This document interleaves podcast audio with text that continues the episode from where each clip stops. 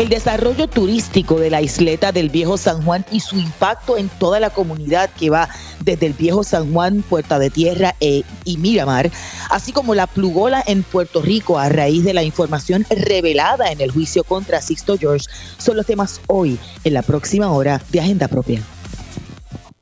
Todo el mundo tiene su agenda, políticos, empresarios, organizaciones e individuos. La nuestra Investigar, fiscalizar, incomodar, sacar a la luz lo que nos afecta o nos quieren ocultar. Estás en sintonía de Agenda Propia. Saludos y bienvenidos y bienvenidas a otra edición de Agenda Propia. Soy Damari Suárez y les invito a que me acompañen durante esta hora en el único programa en la radio puertorriqueña especializado en la fiscalización e investigaciones en profundidad. Agenda Propia es un espacio producido por el Centro de Periodismo Investigativo en el que discutimos semanalmente y de forma crítica el quehacer noticioso, económico y social del país. Mantente siempre informado sobre nuestras investigaciones buscando en nuestra página www.periodismoinvestigativo.com. También nos encuentras en las redes sociales, en Twitter, en Instagram y en Facebook como arroba CPIPR.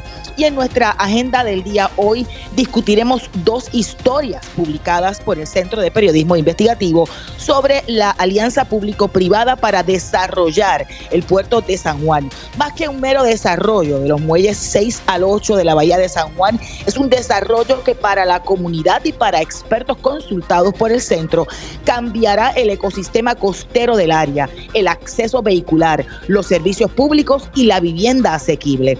Al mirar las propuestas para la zona que empieza en el viejo San Juan, pero que conecta con Puerta de Tierra, Isla Grande, Miramar, Santurce y hasta Condado, se percibe la consolidación de un corredor impulsado por la empresa privada para ricos y para turistas. Hoy además hablamos sobre la plugola en los medios de comunicación en Puerto Rico tras la información que surgió durante el juicio contra el productor Sixto George. ¿De qué se trata? ¿Por qué es una violación a las reglas de la Comisión Federal de Comunicaciones? ¿En qué estriba esa violación y cómo se identifica? Hoy respondemos estas y otras preguntas hablando con un experto en el tema. Para eso, iniciemos Agenda Propia. Esta es La Piedra en el Zapato Proyectos proponen una bahía de San Juan solo para los turistas. Y Bahía de San Juan como ancla para el desarrollo de proyectos privados son dos historias publicadas por el Centro de Periodismo Investigativo sobre el propuesto desarrollo privado de los muelles 6, 7 y 8 de la Bahía de San Juan y su impacto en la comunidad de toda la isleta de San Juan hasta el área de condado. Estos tres proyectos, así como la propuesta municipal de San Juan para buscar la reapertura del icónico Hotel Normandy, forman parte de una visión de desarrollo que, como les decía, comprende Viejo San Juan, Puerta de Tierra, Isla Grande, Miramar y Condado, y que para muchos cambiaría no solo la geografía del área, sino también su composición poblacional, según expertos consultados. La investigación fue hecha por el periodista Rafael René Díaz Torres, que ya nos acompaña a través de la línea telefónica. Saludos, Rafael. Bienvenido a Agenda Propia. Saludos, Damaris, y a toda la audiencia de Agenda Propia. ¿De qué proyectos hablamos y qué has hallado en tu investigación? Sí, eh, estos proyectos, ya eh, previo a que salieran estas investigaciones del Centro de Periodismo Investigativo el pasado jueves, estos proyectos ya habían sido reseñados por otros medios de prensa. Eh, sin embargo, en esas reseñas simplemente se anunciaba que se habían llegado unos acuerdos, que el gobierno había privatizado unos muelles, que venían estos o que vienen estos proyectos, e incluso en, en algunos casos había hasta un tono un tanto celebratorio, y en ninguna de las reseñas previas se tomaba en consideración cuál iba a ser el impacto más allá de remodelar un área o unas áreas dentro del Frente Marítimo de San Juan, en lo que son los diferentes muelles. Así que eh, me di a la tarea de conversar con residentes de Viejo San Juan por un lado, eh, comerciantes, eh, personas que de alguna manera trabajan estos temas desde la geografía urbana, la planificación, la antropología, y ciertamente el objetivo de estas historias que salieron la semana pasada era que se entienda que esto no se trata solamente de decir vamos a remodelar, eh, vamos a modernizar, entre comillas, como le ha llamado el gobierno, unos muelles en la isleta, en la parte sur de la isleta de San Juan, sino qué, puede, qué impacto puede tener eso. Por ejemplo, en el caso de eh, los muelles 6, 7 y 8, que es lo que se conoce ya desde hace una década aproximadamente como el área de bahía urbana, el gobierno de Puerto Rico, a través de eh, la autoridad para el distrito de convenciones, le dio un contrato a la empresa Fonco LLC, que es presidida por el señor Jacobo Ortiz Blanes. Y lo que van a hacer aquí en estos tres muelles, básicamente, es lo que alguna gente ya ha identificado como una especie de parque temático. Eh, van a recrear eh, un bosque tropical con un río entre medio, van a hacer unas islas flotantes con unas barcazas que van a poner sobre el mar.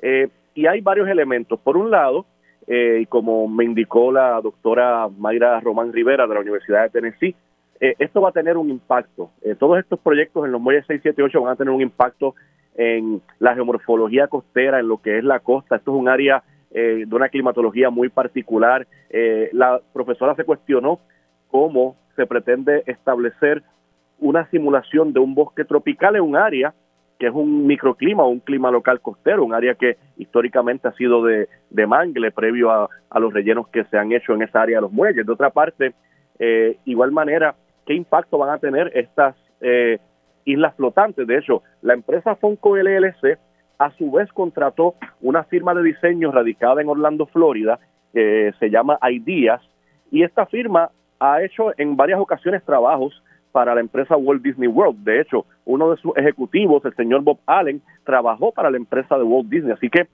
más allá de, eh, y, lo que dice la página de Ideas sobre estos proyectos en Bahía Urbana, es que aspiran a cambiar la narrativa, lo que le llaman ellos el cultural storytelling sobre el área de San Juan, empezar a ver a San Juan de otra manera, con otro perfil, con otro tipo de público.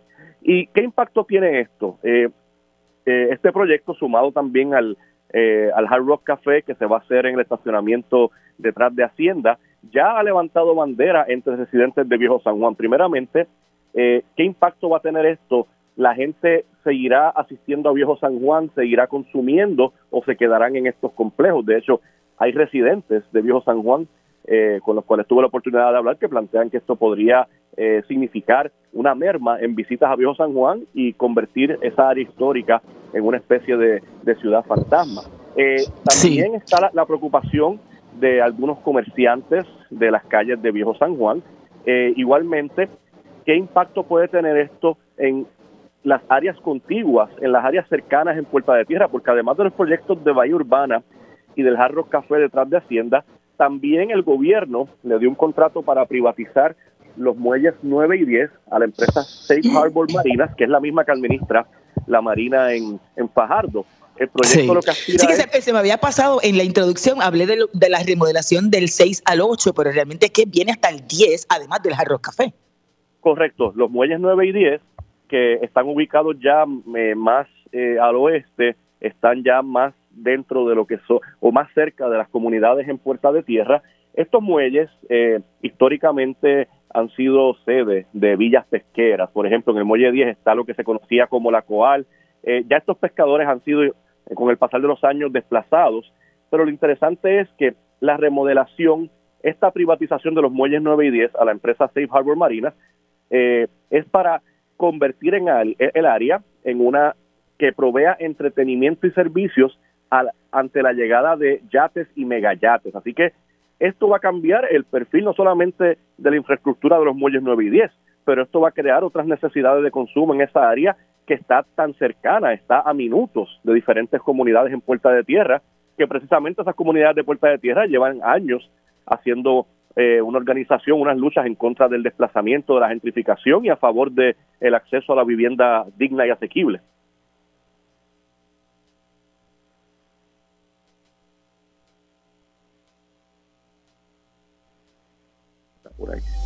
Vamos a la cita directa.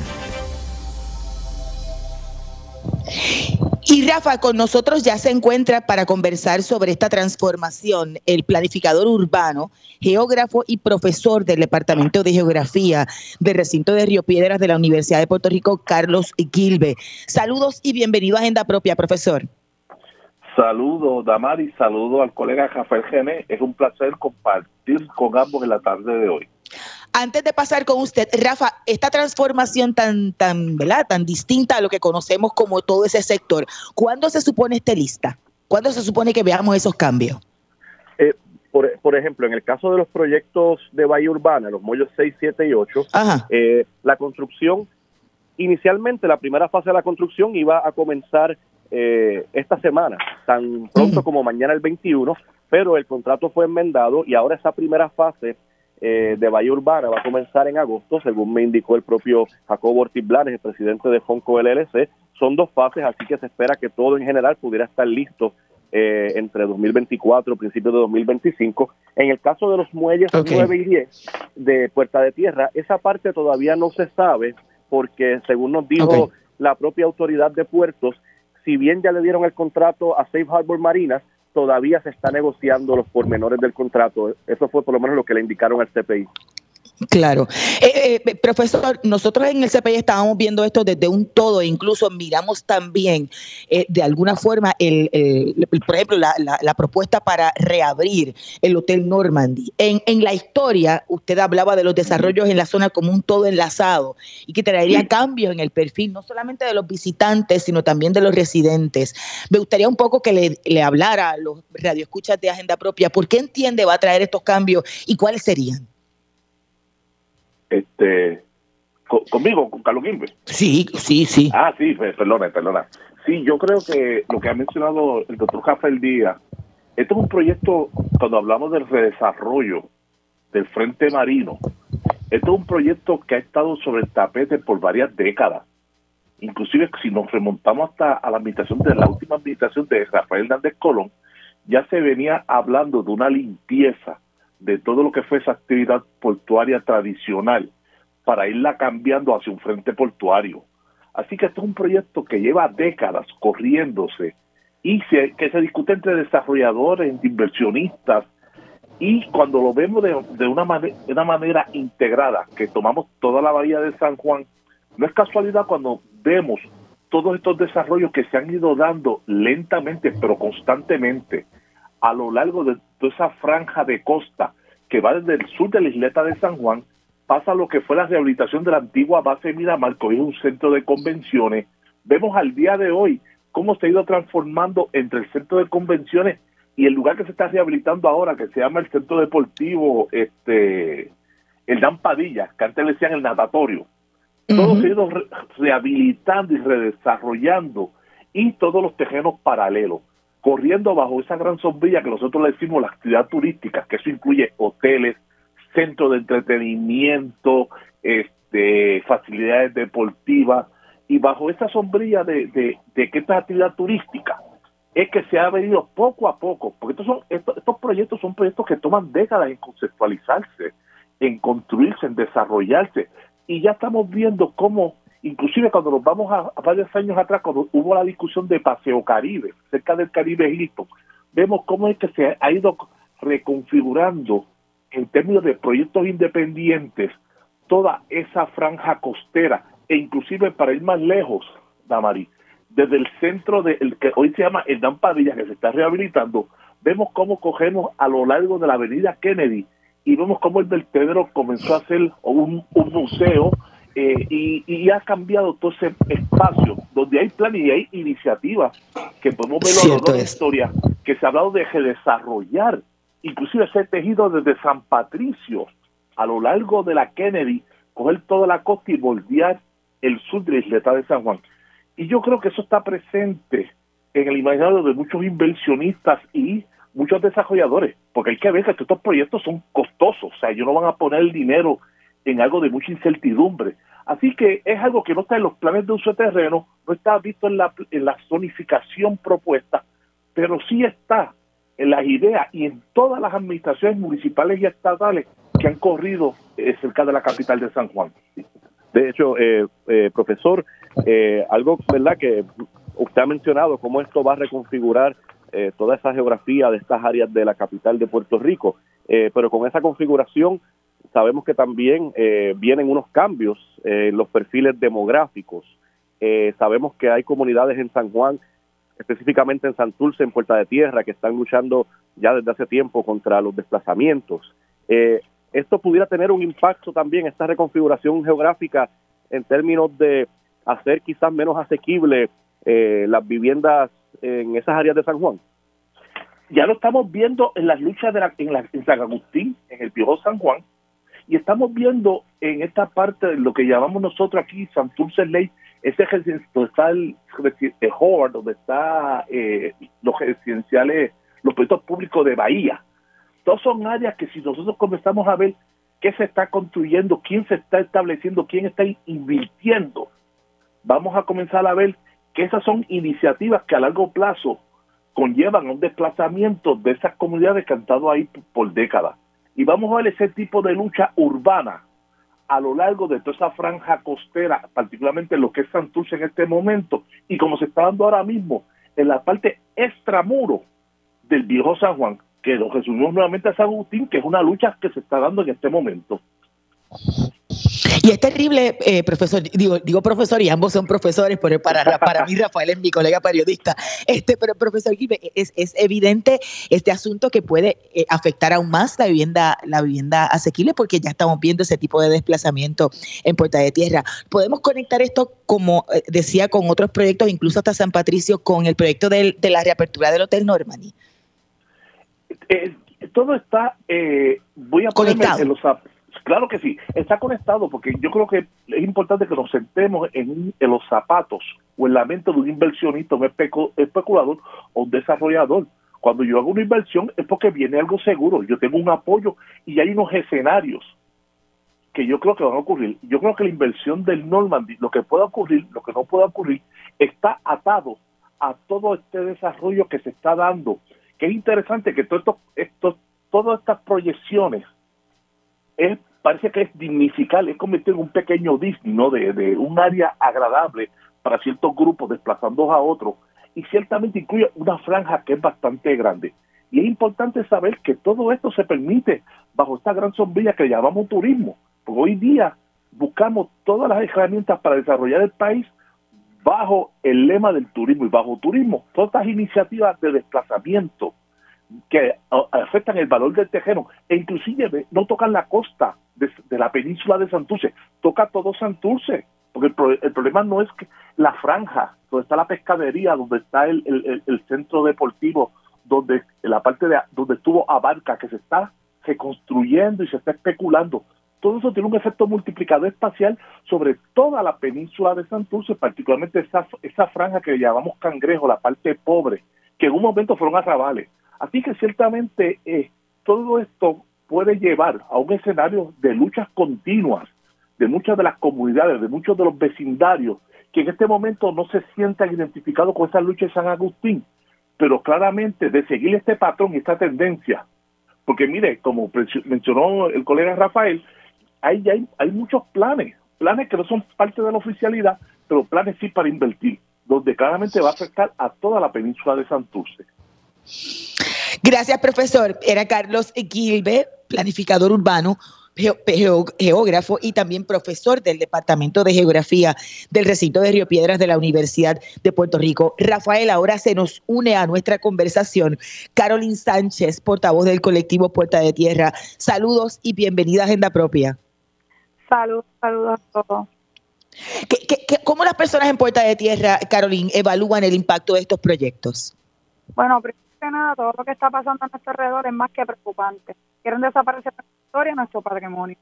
Este, estamos más que alertas porque vemos el plan, ¿verdad?, que hemos visto desde que tenemos uso de razón caso, de que desaparecen las personas de bajos recursos para poner esta zona solo para personas ricas.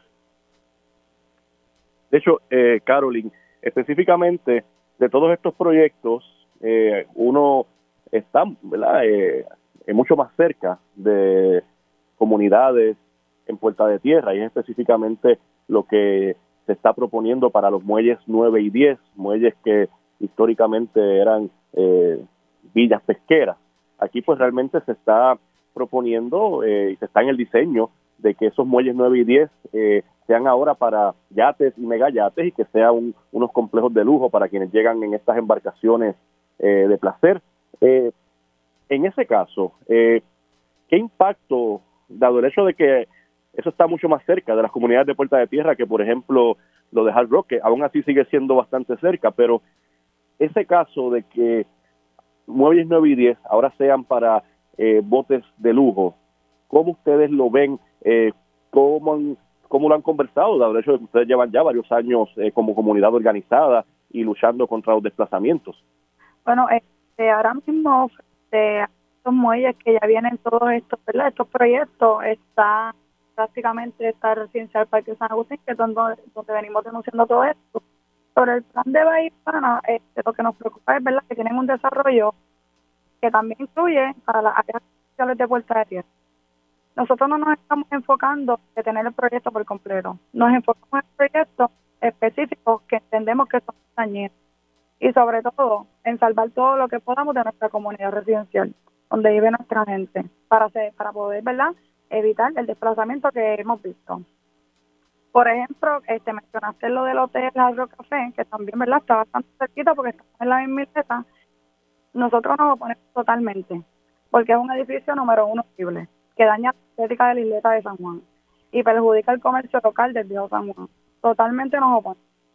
Sea, todo esto vemos que es algo que está, este, que quiere pues como que eliminar todas las comunidades de la isleta. O sea, todos estos proyectos vienen a afectarnos totalmente.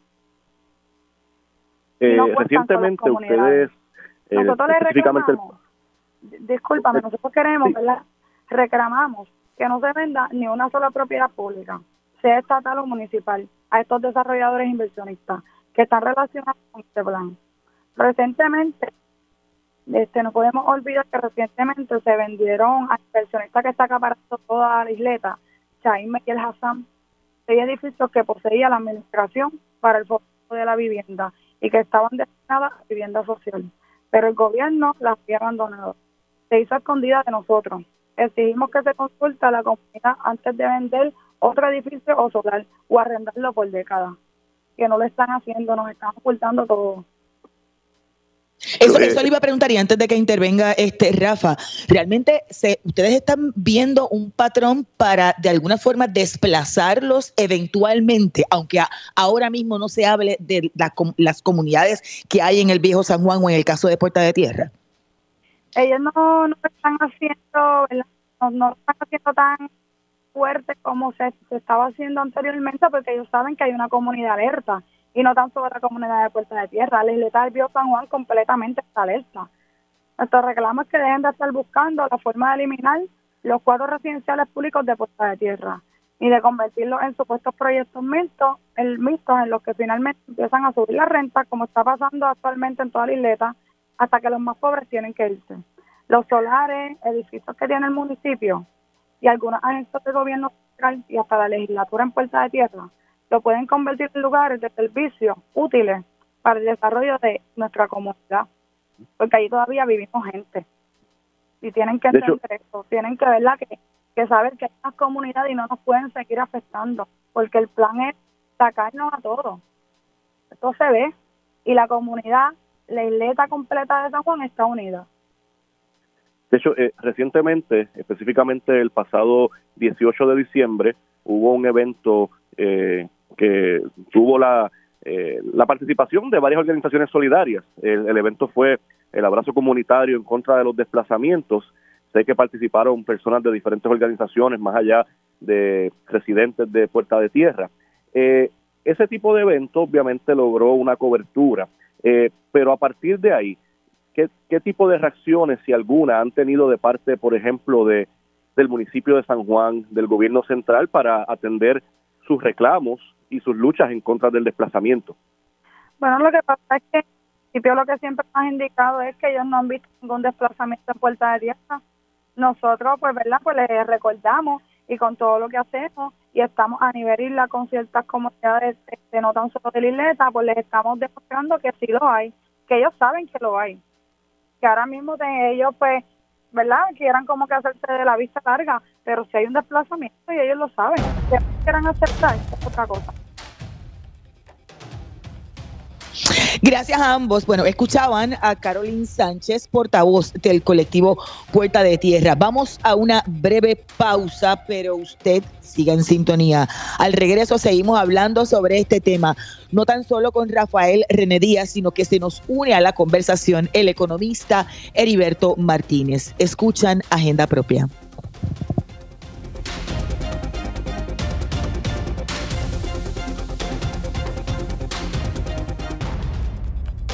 Agenda Propia regresa en breve. Ya regresamos con Agenda Propia.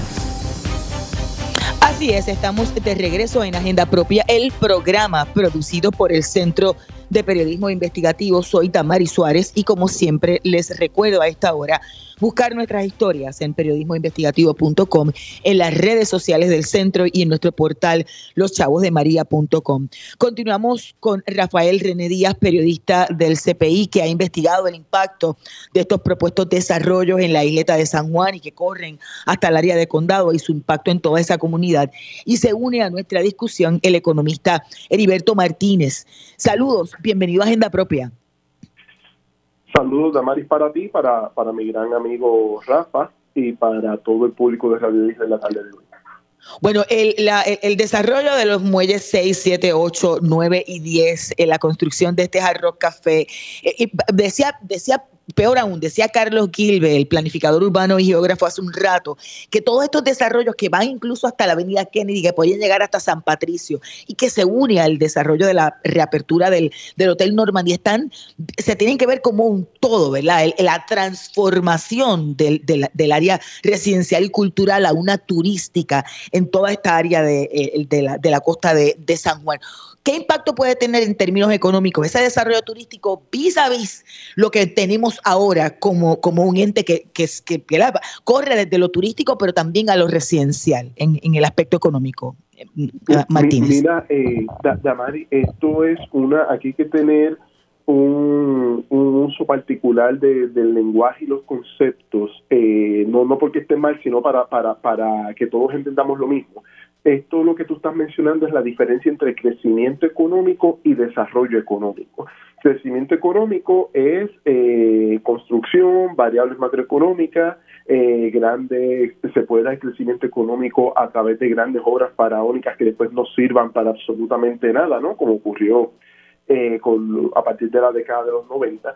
Y lo que yo estoy viendo a partir de los artículos de, de, Rafa y de los análisis económicos y sociológicos y de planificación que he estado viendo en, estos últimos tiempos, lo que me percato es que lo que se está viendo es una idea de crecimiento económico eh, tipo ciudad de Miami, donde básicamente todo lo que es costa se pone en función del turismo y se desplaza cualquier tipo de posibilidad de desarrollo eh, urbano o de participación comunitaria y ciudadana en estas áreas de crecimiento económico. Por lo tanto, yo lo que estoy viendo es, de hecho, esto se viene trabajando hace algún tiempo cuando se planteaba que el área del centro de convenciones iba a ser algún tipo de downtown. O sea, e, esto ya se viene hablando hace algún tiempo y me parece que esta propuesta es la consolidación de un modelo de crecimiento económico muy poco inclusivo para los ciudadanos del área, incluso de la región metropolitana, porque nos cierra varios accesos y es un modelo de crecimiento importado desde el estado de la Florida que me parece que lo que provoca es mayor desplazamiento y no necesariamente va a generar unos beneficios que se puedan distribuir a lo largo de la sociedad puertorriqueña. De hecho, Heriberto, eh, como bien mencionas, eh, como igualmente mencionó el profesor Carlos Gilbert, estos son proyectos que vienen eh, planteándose, promoviéndose, eh, hilvanándose desde hace un tiempo, desde hace unas décadas, incluso Carlos Gilbert eh, fue hizo una retrospección e hizo referencia a la administración de Rafael Hernández Colón hace ya unas décadas. Eh, pero el hecho de que haya cogido tanta promoción, tanta intensidad en los pasados meses, estos proyectos de Bahía Urbana, ahora el Hard Rock, eh, igualmente la modernización, entre comillas, para los yates en los muelles 9 y 10, de alguna manera, ¿crees que esto y el hecho de que ahora el, gobierno y la empresa privada lo, promuevan eh, de manera tan significativa. Eh, ¿Crees que tiene algún enlace con la intensificación de la llegada a Puerto Rico de eh, inversionistas, muchos de ellos beneficiándose de la ley 60, que siguen acaparando muchas propiedades en distintos puntos de Puerto Rico? Sí, totalmente. Recordemos que eh, la, lo que fue la ley 22, que hoy esos beneficios están contenidos en la ley 60, fue un mecanismo de eh, recapitalización para traer a Puerto Rico gente de mucho dinero para que invirtiera con la consecuencia de que están poniendo mucho dinero en el real estate y eso lo que está haciendo es restringiendo la oferta de propiedades, tanto eh, comerciales como residenciales, para los eh, la clase trabajadora puertorriqueña en el área metropolitana, en, otras áreas de Puerto Rico, ¿no? Eh, Rincón, Dorado, eh, Palmas del Mar, Vieques, Culebra, pero pensando que en San Juan eh, por su condición de capital, se concentra eh, tanta cantidad de empleo, tanta cantidad de actividad económica, pues eh, lo que ocurre entonces es ese proceso de desplazamiento. Y ciertamente la industria de la construcción en Puerto Rico, al ver que es más rentable poder hacer construcción e invitar a gente que venga de afuera a comprar en Puerto Rico, que eh, construir para puertorriqueños, pues entonces están aprovechando todas las posibilidades del andamiaje legal en Puerto Rico para, de nuevo, construir eh, en áreas hermosas de nuestro país, pero que sean para personas que se benefician de una ley que es bastante controversial y que sabemos que nombres como Paulson y Prouty han estado muy presentes para atraer este tipo de inversionista a Puerto Rico. El gran problema al final, Rafa, es que esto, de nuevo, va a generar algún tipo de crecimiento económico y actividad económica. El problema es que no genera desarrollo económico o el desarrollo deseado para los que vamos a tener que continuar desplazándonos fuera. Eso iba a preguntar, eh, Martínez, porque eso, le quería preguntar, Martínez, porque puede tener un impacto en los residentes y las residentes de esos lugares en un momento en que en Puerto Rico es evidente que no hay inventario de vivienda asequible y que esa gente sería posiblemente desplazada no a lugares cercanos, porque no necesariamente hay espacios eh, asequibles para ellos de vivienda de interés social en lugares cercanos. ¿Qué efecto puede tener eh, sobre las personas que residen en las zonas más empobrecidas? De, Viejo San Juan, Puerta de Tierra y áreas adyacentes. Mira, recuerdo, Damari, cuando en el curso de Derechos Reales, eh, con el profesor Muñiz Argüelles, él nos presentó una lectura de una psiquiatra estadounidense, la doctora Fulilov, que ella hablaba de que cuando se daban estos procesos de expropiación de áreas eh, de bajos ingresos, eh, únicamente se calculaba el valor de su propiedad y se le desplazaba por completo del área sin contar todo el capital social, entiéndase, todas las relaciones humanas, los vínculos históricos, eh, la cuestión de que el vecino era quien me llevaba las citas médicas porque yo no podía guiar y ahora me mandaron para un lugar donde yo no conozco la gente. O sea, este tipo de desplazamiento que comenzó en el viejo San Juan, en Bahía de Cangrejos y en muchas otras áreas, pues eh, ciertamente provoca eh, mayor empobrecimiento porque no es solamente el valor de la estructura a través de una tasación, sino es el valor que puede tener todo el entorno donde está ubicado la estructura y todo, esa, todo ese valor comunitario, por decirlo de alguna manera, se destruye. Pero hay otra parte que también es bien importante, que no, no, no podemos dejarlo fuera, y es el efecto onda expansiva. O sea, aunque ciertamente es bien preocupante que comunidades empobrecidas en el área metropolitana, particularmente en San Juan, sean desplazadas a otra área, también eh, zonas residenciales aledañas empiezan a sufrir el fenómeno de la especulación entonces empiezan a, a, sentir esas presiones de algunos realtors que no tienen escrúpulos, no estoy diciendo que todos, no generalice, solamente algunos que no tienen escrúpulos de te compro la propiedad, eh, vamos a, a sacar a la gente de aquí para continuar con esta onda expansiva que lo que genera son distorsiones en el, en el mercado inmobiliario. Por eso digo que este tipo de iniciativas eh, de nuevo, son muy vistosas, generan cosas que tú dices contra qué, qué edificio más particular. Yo no los encuentro bonitos, pero llaman la atención. Pero ciertamente el nivel de dolor social que pueden crear en múltiples sectores es sumamente fuerte e insisto, aquí se van a ver afectadas otros sectores profesionales y trabajadores de la zona metropolitana quienes no van a poder encontrar eh, residencias asequibles para sus niveles de ingreso y vamos a continuar teniendo personas que viven en Sidra, en Juncos, en Gurao, en Las Piedras, cogiendo tapones de hora y media, dos horas todos los días, y de vuelta para venir a sus puestos de trabajo en San Juan. Y eso pues nada, genera eh, demasiados males, demasiadas situaciones sociales y no, no nos lleva a nada bueno como país. De hecho, mencionaste ahora el impacto en trabajadores y uno de los elementos, uno de los argumentos que utilizan quienes están detrás de estos proyectos, eh, estas empresas privadas, estos ejecutivos, como fue el caso de eh, Jacobo Ortiz Blanes de Fonco LLC, que eh, va a trabajar los muelles 6, 7, 8 de Bahía Urbana, lo entrevisté la semana pasada, y una de, uno de sus planteamientos para justificar y celebrar estos proyectos es la creación de empleos. Eh, te pregunto, ¿verdad? Conociendo el contexto económico actual, la industria de servicios en Puerto Rico eh, y el hecho de que van a ser allí restaurantes, simulaciones de chinchorro, según plantean quienes están detrás de los proyectos, realmente, ¿qué tipo de empleos son los que se espera que se creen con estos proyectos? Eh, ok, vamos, eh, vamos a desmenuzarlo brevemente. Este tipo de proyecto lo primero que nos va a generar es mucho empleo en la construcción. Problemas con el empleo de la construcción que no son empleos permanentes. Eh, se está dando una batalla muy fuerte, por ejemplo, para que si son eh, empleos de la construcción que son generados o motivados por eh, fondos federales, eh, paguen 15 dólares la hora. Esto ha recibido mucha resistencia por parte del sector de la construcción en Estados Unidos y en, y en Puerto Rico.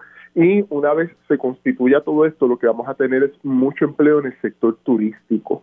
Una situación que tenemos con el empleo en el sector turístico es que, como tú bien mencionas, se concentra mucho empleo en el área de servicios y eso, eh, de nuevo, desde la perspectiva de crecimiento, es bueno. Pero, eh, ¿cuál es el gran problema que tenemos?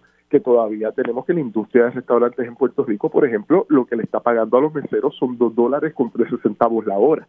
O sea, es un, un salario mínimo el cual no se revisa desde la década de los 90. Entonces, ¿qué tipo de empleo estamos creando? Empleo precario, empleo para jóvenes, empleo de bajo salario, empleos de bajo valor agregado. Por eso digo que aunque estos edificios puedan ser muy vistosos y tienen una particularidad que nos asemeja a la ciudad de Miami, eh, no, Miami no es una de mis ciudades predilectas en los Estados Unidos.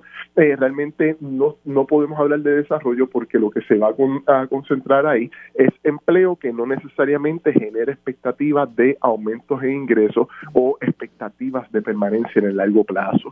Y eso, pues, de nuevo, seguir pensando que podemos invertir en un país, en nuestra zona metropolitana, para tener algún tipo de desarrollo económico por la vía de los bajos salarios no es real, no, no funciona de esa manera. Y de nuevo, aquí uno tiene que sopesar los beneficios versus eh, las externalidades negativas. Y de nuevo, si me preguntan a mí como economista, tengo demasiadas reservas con este tipo de proyectos y la visión de desarrollo, que para mí no es desarrollo, para mí es crecimiento económico, no desarrollo, pero la visión de desarrollo que puedan tener para nuestra ciudad capital. Y esa visión, eh, Martínez, un tanto es para, para los ricos hacerse más ricos, no necesariamente para hacer más rico al país. Exacto, porque de nuevo, eh, turismo es, o sea, este tipo de, de inversión eh, va, a, va a ser eh, una pantalla, ¿no? Para atraer, continuar atrayendo gente eh, que como ustedes mencionaron al principio, en algún momento se beneficiaban de ley 22, esos beneficios hoy pasaron a la ley 60, así que tendríamos que estar hablando de la ley 60 y no necesariamente se genera algún tipo de efecto eh, expansivo de los beneficios a lo largo de la sociedad. Habría que ver cuántos decretos contributivos se están otorgando, habría que ver cuánto van a pagar en impuestos las personas que compren estas propiedades, habría que ver qué va a estar pasando con el crimen. O sea, son un montón de cuestionamientos que en el modelo económico de país que hemos visto en las últimas décadas es prácticamente darle decretos a estos inversionistas de afuera para que puedan hacer todo lo que quieran y el gasto tributario, el cargo contributivo sobre quien recae es sobre el resto de los contribuyentes, no sobre el resto de los ciudadanos. Y otra cosa que también les quería mencionar es que a mí, de nuevo, el turismo es bien importante porque tiene efecto arrastre, te trae gente de todas partes del mundo, pero debemos recordar que el turismo depende de eh, geopolítica y contexto exterior. Por lo tanto, tener una apuesta tan fuerte en turismo en contexto geopolítico con eh, conflicto bélico, con situaciones que se ponen cada vez más tensas, puede traer también muchos eh, cambios abruptos a este tipo de inversión.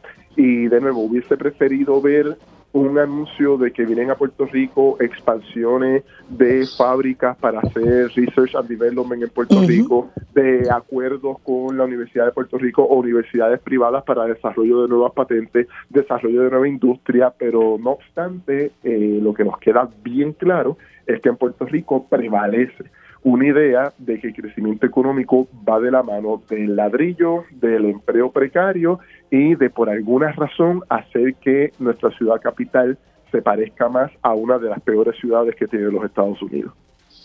Gracias a ambos. Escuchaban al economista Heriberto Martínez y también al compañero periodista del CPI, Rafael René Díaz. Pueden buscar las historias de Rafael René en periodismoinvestigativo.com. Vamos a una breve pausa, pero tú sigues en sintonía, que al regreso hablamos sobre la plugola. Escuchas Agenda Propia.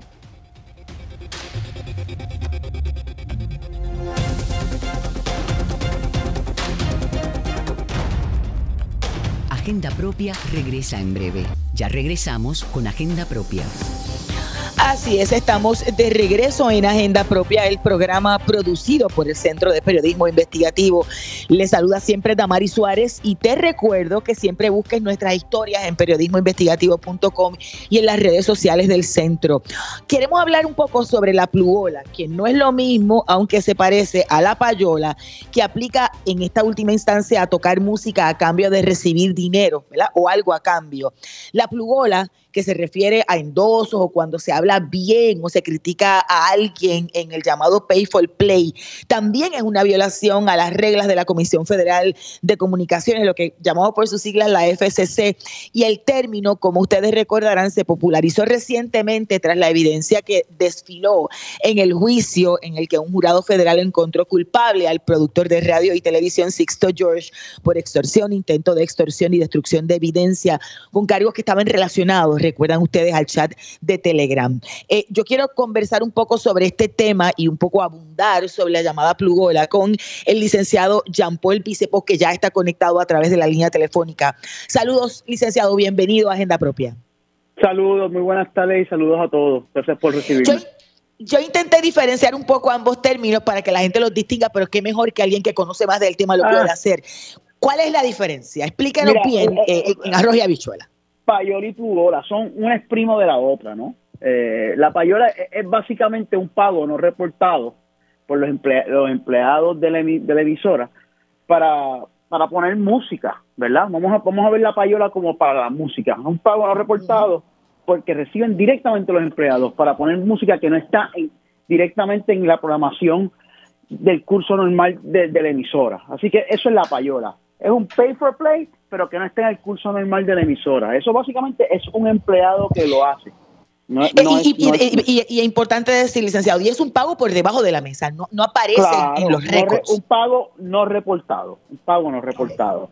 Entonces, la plugola, que es la prima de la payola, es, también lo que, como tú dijiste anteriormente, que es el, pago directamente a un empleado para, para como quien dice, eh, promover algún servicio o alguna marca o algún o, algún producto y tampoco es reportado a la, a la emisora como tal. Entonces, eh, eh, eh, eso es lo que esa es la diferencia. Uno es por un servicio y otro es básicamente para la música. Literalmente ambas son violaciones porque no se les reporta a la FCC. Ahí estriba la violación. No, la, la, no, no se le reporta a la emisora, la FCC la, FCC la prohíbe. Tienes todo que reportarlo a través de la emisora, porque las licencias de las emisoras le pertenecen a la a la FCC y están reguladas por la FCC por la comisión. Entonces, los dueños de las emisoras, las compañías, como en este caso Radio Isla, pues es que tiene esa responsabilidad de estar reportándole y hacer sus informes a la FCC como, como manda y pagar sus fees pues exacto, pero que, lo, que lo que pasa es que la violación es que no se la, la emisora no lo reporta. No lo reporta porque no, se entera. Porque no se entera. Porque no se entera. Ok. Eh, eh, durante el juicio a mí me llamó mucho la atención, eh, porque estuve dentro cubriéndolo para, para el Centro de Periodismo Investigativo, que constantemente se habló como si eso no fuese nada ilegal, cuando, cuando las, la, la aseveración era que se le había hecho una y ahí ese, cargo se, se, se, probaron todos los cargos, así que puedo hablar de, algo que aparentemente sucedió y que el, jurado encontró culpable al, productor, que le ofreció darle, persona, darle dinero a personas eh, o, darle eh, promoción al, a la figura del entonces gobernador a cambio de, dinero que se le pagaría a, estos talentos. Siempre se habla más de la payola que de la pluola, siempre se ha hablado sobre eso durante décadas. Existe, es más común de lo que uno, de lo que uno piensa entonces, a la luz de lo que, de lo que se descubrió en, en, ese juicio. aparentemente sí, lo que pasa es que en el juicio de lo que, y no no me tomo mi palabra por cierto en este caso, yo no, no tengo los hechos, ni, ni, lo vi con la transcripción del juicio, ni estuve allí, pero es cuando la emisora no se benefició de ninguna, de ninguna manera, es simplemente el empleado que se beneficia.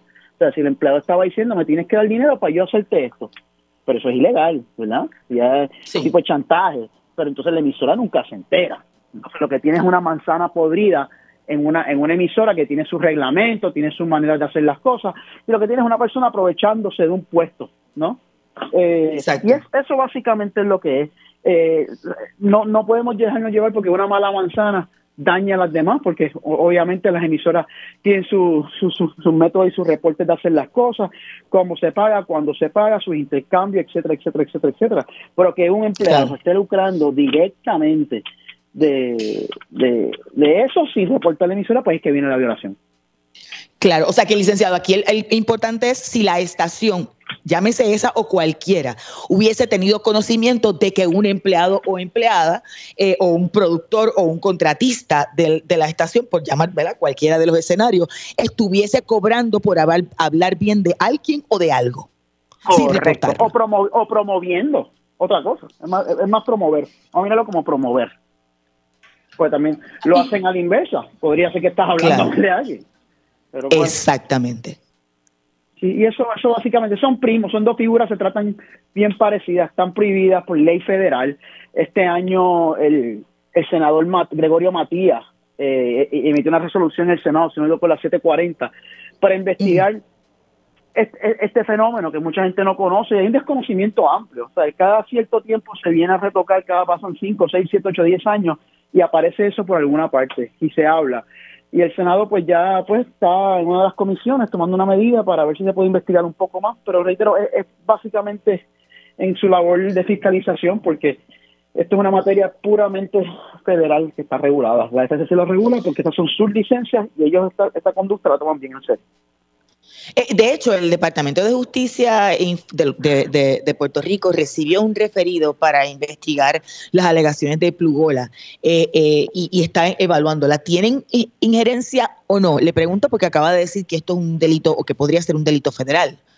No, es un delito, es una te pueden multar, puedes tener un año de prisión y te multan, hay penalidades bien altas y, puedes, incluso si encuentran una cultura, pueden hasta podrían hasta revocar licencia pero eso a, eso hay que hacer una querella, se tiene que ver todo, simplemente se tendría que ver todo entre un, como quien dice, un juzgador, ¿verdad? Pero claro. no, no es que en, Puerto Rico como tal no está tipificado, eh, que yo sepa. El, señor Matías, el, senador, pues radicó esa medida para investigar la, el Senado pues está haciendo su labor en, en, esta ocasión de averiguar lo que hay. Pues, hay, hay, un, hay una, una presión pública para averiguar lo que pasó, más a la luz del caso de, contra Díaz Colón, Estados Unidos contra Díaz Colón, que es Sixto George. Y pues es, algo que vamos a ver. volveremos a hablar en algún momento en el futuro porque esto entiendo que no va a parar aquí. Y, quizá un poco eh, eh, con el conocimiento que usted tiene, ¿qué implicaciones tiene esto? La gente no lo conoce bien, sale a relucir con el caso de, Sixto George, pero cuando uno mira eh, lo que se discutió al interior de, ese juicio, era una implicación incluso de política pública, de ensalzar la figura de un gobernante, era, era sin, sin querer influenciar a un país a través de la, de la, valga la redundancia, de la influencia de quienes podrían estar hablando bien sobre, sobre ese gobierno. ¿Qué implicaciones tiene esto a la luz de, por ejemplo, un nuevo ruedo electoral que viene por ahí? Wow, eso habría que verlo. Es una pregunta muy interesante y una pregunta bien a fondo. Yo creo que esto va, a traer a la luz pública básicamente cómo se financian las campañas, obviamente. va, eso va a ser un tema de discusión. Esto puede ser que lleve pasando años, pero reitero, no son las emisoras como tal, siempre vuelvo a que es un empleado, no es una cultura de la emisora. Eh, en la publicidad en los años electorales, pues obviamente de lo que me estás comentando, pues aparentaría que va a haber un, incremento en esta conducta, ¿verdad? Pero solo el tiempo dirá, vamos a ver lo que pasa en un futuro. Entonces, decía hace un rato, y, quiero que un poco nos amplíe eso, ¿cuáles son las repercusiones en términos de, del, del saldo de esa violación? Si se determina que alguien o alguna estación ha hecho plugola, eh, eh, eh, ¿cuáles son las, consecuencias de esas, de esas multas o de, Mira, pues, la restricción de la licencia? usualmente pueden revocar la licencia, es una manera de revocarlo, se encuentran que la violación es crasa a discreción de la FCC. tienes, tienes cárcel para la persona, tienes cárcel, tienes también penalidades económicas, ¿verdad? no más de 10 mil pesos por instancia por cada vez y hasta un año de prisión por cada acto. Entonces, esto es la manera que funciona, es que hacen una querella, eh, van a la FCC, hacen una querella allá en Washington, se reportan, investigan y hace un referido en, la FCC o hace una acción administrativa donde multa a la emisora y lleva a cabo este procedimiento a través de la Fiscalía Federal, que son su brazo de enforcement, como quien dice, eh, y, ellos son los que implementan esa ley. Eh, es bien triste que estemos pasando por esto, porque la radio en Puerto Rico tiene una trayectoria, como todos sabemos, es bien importante, alcanza a muchas personas, tiene un impacto en nuestro diario vivir y muchas veces nosotros nos sintonizamos para ver qué está pasando todos los días y que una o dos malas manzanas le den una, un mal nombre a una industria de tanta gente dedicada y que trabaja y se fajan para traer estos día a día, pues ciertamente deja un sabor amargo en la boca. Pero eh, son gajes del oficio y veremos lo que pasa, pero eh, eh, en, eso el tiempo dirá. En caso, en, en, Puerto Rico ha habido precedentes sobre eso o no? Yo no, yo no había escuchado. Yo no, yo no, yo no, por ejemplo, desde, mi época que yo llevo, pues, en los medios y eh, con, con la radio y no había escuchado de ese caso. Siempre se rumor y se habla, obviamente, pero yo personalmente no, no he visto nada de eso. Incluso yo había escuchado de casos sobre, payola, ¿verdad? Hace muchas décadas atrás. O sea, cuando hablo de décadas, no recientemente, sino de. Payola, payola, es para la música. Payola sería un momento dado que estaban pagando a las emisoras, estaban pagando en Nueva York a las emisoras de radio para que pusieran música más del curso normal de la de la programación regular. Y entonces lo que hacían era eh, inflaban las regalías que cobraban por ejecución pública. Como saben, la, las licencias, las la emisoras pagan unas licencias por tocada de la música y lo que estaban haciendo pagaban para entonces inflar un beneficio en esas regalías que tiene que pagar la licencia. Y eso se investigó con el Spitzer en Nueva York ya hace más de 10 años y se emitieron unas multas de sobre los 20 millones de dólares a unas emisoras en el área de Nueva York. Así que hay, hay, hay, hay precedentes, en Puerto Rico no tanto, obviamente este es el más pero en Estados Unidos ha ocurrido y ha ocurrido bastante. Gracias, licenciado, que ya tengo que culminar esta edición. Obviamente estaremos muy pendientes a lo que está ocurriendo tanto en el Departamento de Justicia Local como en el Federal. Escuchaban al licenciado Jean Paul Bicepo hablando sobre la plugola. De hecho, el Departamento de Justicia ya recibió este referido para investigar las alegaciones de plugola que surgieron durante el juicio federal contra el productor Sixto George. El referido lo hizo el ex representante y coordinador del movimiento Victoria Ciudadana, Manuel Natal. También en el periódico El Nuevo Día trascendió que es una pregunta que le hicieron al Departamento de Justicia Federal en Puerto Rico tampoco descartaron eh, evaluar cualquier, eh, cualquier información que haya trascendido del juicio y que tenga que ver con la plugola. Hemos llegado al final de esta edición de Agenda Propia, por lo que les recuerdo, como siempre, buscar todas nuestras historias en periodismoinvestigativo.com. También allí se pueden suscribir a nuestro boletín para que reciban en su correo electrónico nuevas investigaciones y contenidos del Centro de Periodismo Investigativo. También pueden entrar a periodismoinvestigativo.com, visitar nuestro kiosco virtual del CPI y con sus donativos adquirir nuestros artículos. Gracias por la sintonía. Los esperamos próxima semana. Hasta aquí, Agenda Propia. Este programa es una producción del Centro de Periodismo Investigativo con el apoyo de Espacios Abiertos.